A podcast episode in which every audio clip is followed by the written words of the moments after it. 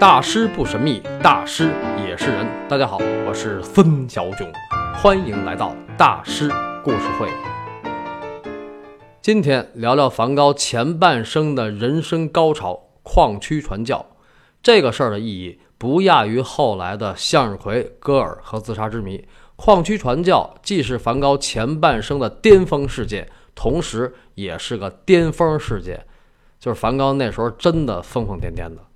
但是梵高在离开巴黎古比尔之后，并不是直接去了矿区，在这中间他还做过老师、业余牧师、书店导购，还准备过高考，就是考神学院。一八七六年三月底，梵高彻底离开了古比尔，他找了份新工作，去英国当老师去了。梵高先后在两个民办学校干过，为什么是民办学校呢？维多利亚时代，英国的中产阶级家庭教育大发展。当时的公立学校主要是针对中产阶级家庭的，就是有钱的。但是除了中产阶级，还有无产阶级的，对吧？啊，应该说是工人阶级。那梵高也没学历，初中也没毕业，长得也不行，肯定去不了公立学校。他只能去面对底层家庭的民办学校。梵高去的第一个学校条件非常差，房屋破旧，走廊漆黑，学生宿舍里都是跳蚤。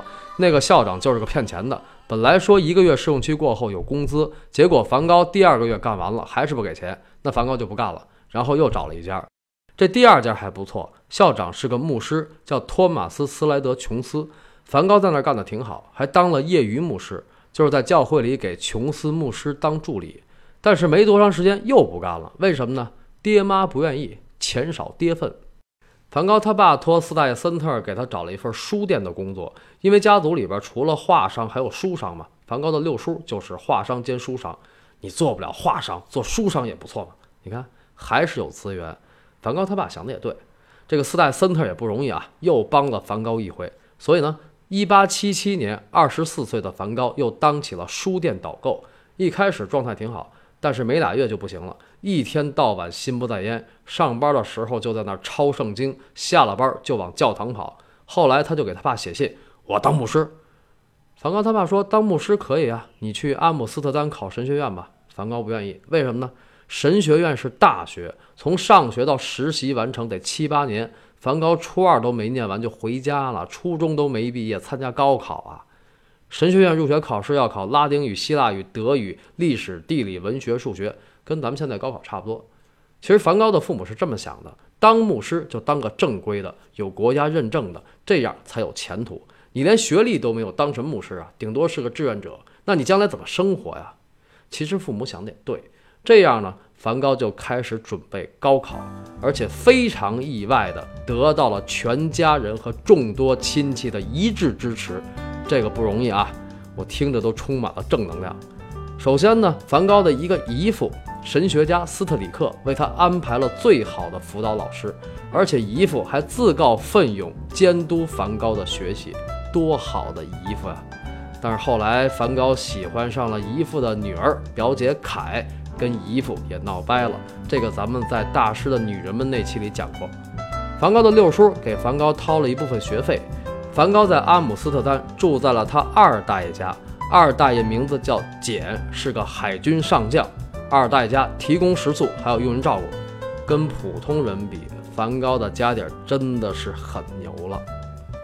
一八七七年五月，梵高在阿姆斯特丹备战高考，开始挺勤奋，早起晚睡，手不离书。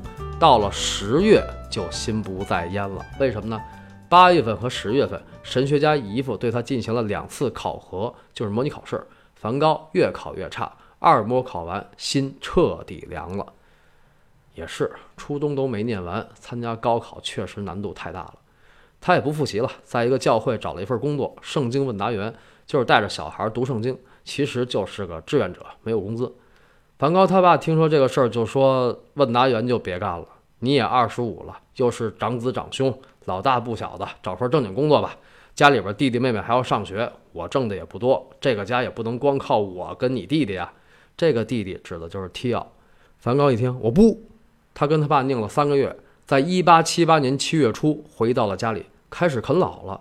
其实他也找不着什么正八经的工作，没学历，情商低，长得也不怎么样。梵高他爸一看，这不行啊，所以呢，老爷子又想尽办法在比利时的布鲁塞尔给他找了一个牧师中专，你好歹得有个文凭啊，对吧？这个学校是梵高的第二个学校的校长琼斯牧师推荐的。七月中旬，这两个长辈陪着二十五岁的大小伙子梵高去面试。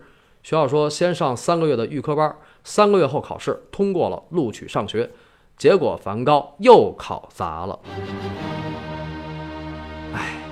但是人家看在琼斯牧师和梵高他爸也是牧师的面子上。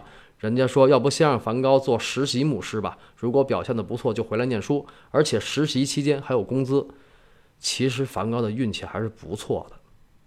一八七八年十二月，梵高作为实习牧师来到了位于比利时南部蒙斯市的伯里纳日矿区，靠近法国边境。十九世纪下半叶，比利时是全球最大的煤矿产区，伯里纳日被称为欧洲的矿业摇篮。直到一九六零年，最后一座矿场才关闭。此后，伯里纳日成为比利时失业率最高的地区。嗯，现在不错了，谷歌的欧洲数据中心就在那儿。十九世纪下半期，伯里纳日矿工的平均寿命是四十五岁。在伯里纳日，梵高去了最恶劣、最危险的马卡斯煤矿，在地下六百三十多米的矿井里，目睹了矿工的艰辛和危险，还看到了童工、女孩和运煤的马。但是梵高下矿井是体验生活，他的主要工作还是传教布道。当时他所在的瓦姆小镇还没有基督新教专用的教堂。每周日，梵高在一个叫“宝贝沙龙”的舞厅里为矿工布道。宝贝沙龙也叫杜比比沙龙，但是来的人越来越少。为什么呢？矿区是高危地区，从十九世纪中期以来，伯里纳日就不断的爆发工人运动，游行罢工，此起彼伏。有时候梵高也跟着起起哄。呃，这不是对大师的不尊重啊！大师在生活中也是普通人，并不是在任何事儿上都高大上的，他没有那么高的政治觉悟。咱们上期讲了，在信仰的道路上，对梵高影响最大的是15世纪德国的僧侣学者托马斯·坎佩斯。托马斯·坎佩斯主张隐忍苦行，他说苦难会让人们更接近上帝。这个有点像印度的圣雄甘地，非暴力不合作。所以，梵高就劝矿工们不要反抗，不要罢工，不要游行，多一点耐心，上帝就会赐予你抚慰。那矿工当然不爱听这个了。我们每天早上上班，跟老婆孩子都哭着告别，因为没准就死在矿井里回不来了。有种你来试试，站着说话不腰疼。这个说的也是，但是梵高也没有站着说话不腰疼，他尽自己一切努力，用各种方式去传教。矿区的条件是极其恶劣的，矿难、瘟疫，还有非常差的卫生状况，使得这个地区有很多的伤员和病人。梵高去安抚伤员，去走访伤寒病人。出现矿难时，他第一时间赶到现场救援，连内衣都撕了做绷带。他还散尽财物资助矿工。曾经有一个全身烧伤的矿工，在他两天两夜的祷告下，居然起死回生。那一刻，梵高激动地跪在了地上。乐于助人、救死扶伤，真的是很伟大。这也让梵高有了巨大的存在感和成就感。他更加坚信苦难的意义和上帝的救赎，所以他很快就陷入了一种自虐式苦行的癫狂状态。本来教会安排他住在当地一个富有的农民家里，这个农民叫丹尼斯。但是梵高认为自己的食宿条件太过奢侈，所以就开始勒里勒特、衣衫不整，还经常不穿外套。那可是冬天啊！后来发展到光着脚在雪地里走，而且再也不洗澡了，连肥皂都不用了。他觉得那是罪恶的奢侈。哎呦，另外呢，他也不住在丹尼斯家里了，而是搬到了附近的一个茅草屋里，不铺褥子睡床板，要不就直接睡在草垛或者麻袋上。白天出去照顾伤病之人，晚上回来阅读、抽烟、研习圣经。这么一闹，梵高就瘦得不成形了。丹尼斯的媳妇儿都害怕梵高是不是传染了伤寒。当地教会的人对梵高这种癫狂自虐式传教相当恼怒。身为一名神职人员，成何体统？其实呢，也不能光说资产阶级教会人员就虚伪，人家只是觉得您犯不上这样吧，整那么邪乎干嘛呢？而且很多矿工也琢磨，这哥们怎么了？不会神经病吧？因为梵高刚来的时候还是很体面的。对此，梵高一概不管。他引用圣经里的典故说：“耶稣基督就是出生在马棚里。”他还用坎佩斯的话说：“天父爱人，但他却没有枕头。”这把教会的人噎得一愣一愣的。这些事儿自然也就传到了梵高他老爸提奥多洛斯的耳朵里。老爷子掐指一算，不妙，于是，在一八八九年二月二十六号，迎风冒雪赶到了伯里纳日。到了梵高的茅草屋一看，梵高正在麻袋上躺着呢，身形消瘦，面容憔悴。第二天，提奥多洛斯带着这个大儿子，冒着大雪，一个一个拜访当地的牧师。这孩子不懂事儿，你们别计较啊。在路上一边走一边说：“要注意形象，对上级别顶嘴。实在不愿意搬家，你就跟他们说茅草屋是你的工作室。”哎呀，老爷子真不容易呀！梵高当时已经二十六了。一八七九年四月十七号，伯里纳日的一个矿井发生了大爆炸，上百吨的煤炭和岩石被抛向了天空，大批伤员被担架抬往医务室和教堂，哭声骂声交杂在一起，烧焦的尸体堆成了小山。这场矿难有一百二十一名矿工遇难，警察为了防止矿工暴动，最终关闭了这个矿区。爆炸地点离梵高所在的地区只有大约三公里。但不知为什么，在事发当天，梵高并没有出现在救援第一线。这个事儿自然也被教会的人看在眼里。重大事件不表现，平时没事儿就讨厌。所以呢，种种不是。到了七月，教会终止了梵高的牧师资格，给他三个月时间找工作，但是不允许他在瓦姆小镇继续传教。梵高他爸提奥多洛斯想让他回家，但是梵高我就不，我就要当牧师。梵高从内心深处觉得，当牧师凭着一颗真诚的心就可以，不一定非要有官方认证，所以呢，也不一定非得考神学院，而且也不一定非得有人管。这不就是小孩心态吗？做什么事儿也不能只凭一腔热血啊！而且你还拿工资呢，拿人钱财与人消灾，这生活常识啊。一个月以后，提奥来看他。分别之际，提奥说：“哥，别一天到晚这么晃悠了，好好学个手艺吧，木匠、剃头匠都行。不管怎么着，人总得自食其力呀！别再这么折腾我们了，行吗？”这个话可不是我瞎编的，提奥确实是这么说的。我只不过是用国产剧的语感把原话给组织了一下。那边梵高就不，我就要当牧师。你看。现在是有钱就任性，梵高没钱，他是有信仰就任性。其实这是有原因的，多年积怨。在一八七九年的下半年，提奥几乎是同时收到两封信，一封梵高的，一封父亲的。梵高在信里说：“一直以来，他们不遗余力，精心策划，鞠躬尽瘁，让我任人摆布，结果却一团糟。如果继续追随这些所谓善意的明智建议，我想会是同样的下场。”要是从小到大看梵高，从上小学到工作，确实是这样。但是考神学院和伯里纳日这两件事儿，我个人觉得就是梵高自己的问题了。你自己选的，在别人倾力相助下，没坚持多长时间就虎头蛇尾的收场，还跟那儿抱怨，你谁呀？这个世界为什么非要围着你转呢？大师也是人。是人就有缺点，就有弱点，所以大师并不是在什么事儿上都高大上。我最反感大师被神话，造诣高深还不能犯错误，这就是无知刻薄、狭隘虚伪。我们再来看看梵高的父亲提奥多洛斯的信，信里话不多，一句话足以扎心。